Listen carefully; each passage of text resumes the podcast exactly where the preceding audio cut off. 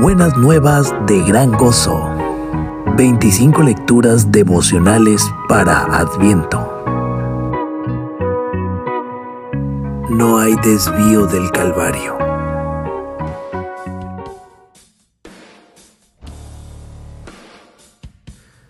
Podríamos pensar que si Dios gobierna el mundo hasta el punto de usar el censo de todo un imperio para llevar a María y a José a Belén, entonces sin duda podría haberlos provisto de una habitación en el mesón.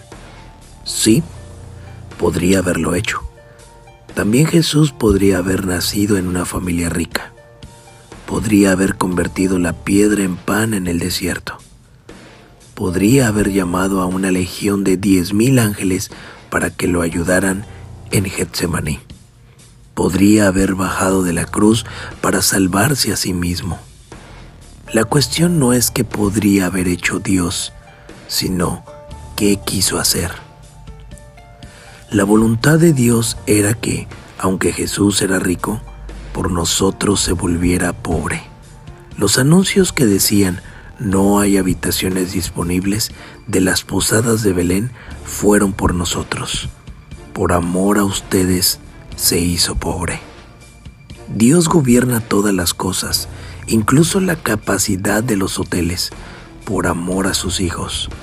El camino al Calvario comenzó con un cartel que decía no hay habitaciones disponibles en Belén y terminó con los escupitajos y burlas de la cruz en Jerusalén. Y no debemos olvidar sus palabras. Si alguien quiere seguirme, niéguese a sí mismo, tome su cruz.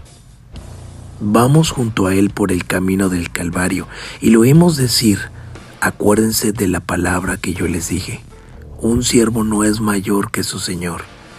Si me persiguieron a mí, también los perseguirán a ustedes al que clama con entusiasmo, Te seguiré a donde quiera que vayas.